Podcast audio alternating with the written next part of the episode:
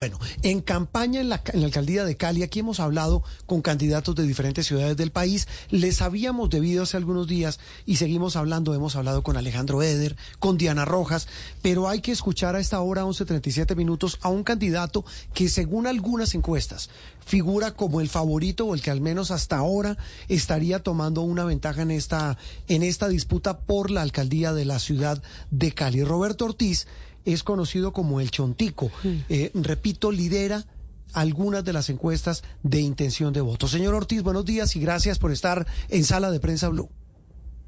Eh, buenos días, Juan Roberto, para usted, su amable audiencia, Andreina y María Camila. Y muchas gracias por esta oportunidad de dirigirme a todos los cariños y colombianos que nos están escuchando en Blue Radio. Arranquemos con el, con el apodo. ¿Por qué el Chontico? Eh, en el año 2000 había un sorteo en la ciudad de Buenaventura un sorteo que jugaba al mediodía y que se denominaba el chontico. El chontico es la mata pequeña, el chontaduro. Y era un sorteo que se daba a la una de la tarde. Entonces fue trasladado a la ciudad de Cali. Fui el primero que incorporé el modelo de venta y lo saqué a la calle. O sea, tuve más de 2.500 mujeres que recorrían todos los días en las mañanas la ciudad y iban a buscar apostador, iban a buscar el que trabaja en la panadería, el que trabaja en el taller de mecánica, todos. Entonces fui que lo prácticamente lo hice surgir. Entonces me matricularon con el chontico o el de la chontica, porque mm. aproveché ese boom, era cambiar el método de que la gente no iba a buscarnos al puesto, sino que yo le di la forma de cómo buscar la venta visitando al apostador, visitando al cliente donde trabajaba. Entonces ya me quedé así y además un apelativo que lo digo con mucho respeto, me eleva la estatura de una mujer que todos los días trabaja para ganarse sustento para sus hijos. Así es. ¿Y en el método Chontico para gobernar a Cali cuál va a ser? Bueno, eh, vamos a invertir mucho dinero en una seguridad ciudadana integral. Es que es una ciudad, eh, seguridad ciudadana integral. Vamos a proteger la vida, bienes de los caleños y vamos a invertir en la juventud. Vamos nosotros a crear 200 grupos, eh, son grupos élites para luchar contra 200 estructuras pequeños guiadas a la ciudad de Cali.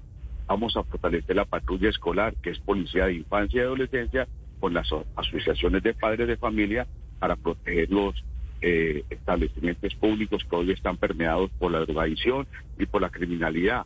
Vamos nosotros a pagar por información. Vamos también a acercar la policía con la comunidad porque hoy no respetan a la policía. Y dentro de la estrategia de darle a la policía, darle a la seguridad de Cali 150 mil millones de pesos, vamos a invertir 50 mil millones en tecnología de inteligencia artificial. Vamos a entregar 50 carros blindados a la policía para que vigile las comunas de Cali. Vamos a dividir la ciudad en cinco zonas y cada zona tendrá un dron de una ala fija. Son drones como que utilizan eh, la Armada Americana a vigilar ciertos territorios que elevan a, a 1.500 metros de altura y pueden recorrer 27 kilómetros y funcionan con Wi-Fi satelital. O sea, mucha tecnología. Vamos a entregar 500 cámaras eh, con, con Wi-Fi y también con inteligencia artificial y 500 alarmas inteligentes Candidato. para proteger todo el entorno de Cali. Sí, candidato Ortiz, eh, discúlpeme lo interrumpo, eso es bien ambicioso el plan, pero quiero preguntarle porque Cali quizás si uno mira hoy el panorama es una de las ciudades que más preocupa. Era conocida como la ciudad cívica de Colombia y si usted mira las encuestas y mira eh, los comentarios alrededor, creo que todos coincidimos en que Cali ha perdido eso en los últimos años. ¿Será que usted sí va a alcanzar a implementar todo eso de llegar a la alcaldía o cuál sería ese plan de choque y esa acción inmediata de corrección que se tiene que llegar a hacer en la alcaldía de Cali? Bueno, eh, les puedo decir, tengo una pequeña ventaja que sigo siendo concejal de Cali y voy a poder orientar que esos recursos se den para que a partir del año 2024, el año en que el escaleño me den la oportunidad de ser su alcalde, para que comencemos de una vez trabajando y le podamos inyectar a la seguridad de Cali 150 mil millones de pesos el primer año para poder comprar todo lo que estamos proponiendo para que Cali salga de ese bache que nos tiene hoy en día como una de las ciudades más violentas de Colombia. A hoy nos acercamos a 700 homicidios. hasta la fecha, más de 20 mil atracos en las calles de Cali. Hay motoladrones por todas partes. O sea, si hay voluntad y si hay un alcalde que implemente la seguridad con autoridad, yo creo que vamos a vencer a esa delincuencia organizada que nos está azotando y que son 200 estructuras que tenemos en las calles de Cali. Candidato, ¿qué continuaría y qué haría diferente respecto a la actual alcaldía de Jorge Iván Ospina? Yo creo que muy, eh, no, no haríamos nada de lo que el señor hoy en día ha implementado porque ha sido un fracaso. La seguridad, y decir, hoy en día la delincuencia se tomó la, eh, las calles de Cali. En la recuperación de la malla vial, el 70% de las calles de Cali están en pésimo estado. Hoy en día tenemos las instituciones educativas derrumbándose. En el tema de las oportunidades, o sea, plata para el emprendimiento no hay. O sea, es muy difícil decir porque pienso que esta alcaldía, la de Joribán Ospina, es la, yo creo que en los últimos 30 años es la más mala que ha habido. Y eso no solamente lo dice Roberto Ortiz, sino que lo dicen las encuestas y lo dicen todos los caleños en las calles de la ciudad. Eh, señor Ortiz, una pregunta final. La relación con el presidente Petro, con el gobierno nacional, ¿cómo la, cómo la ve usted en una eventual elección suya?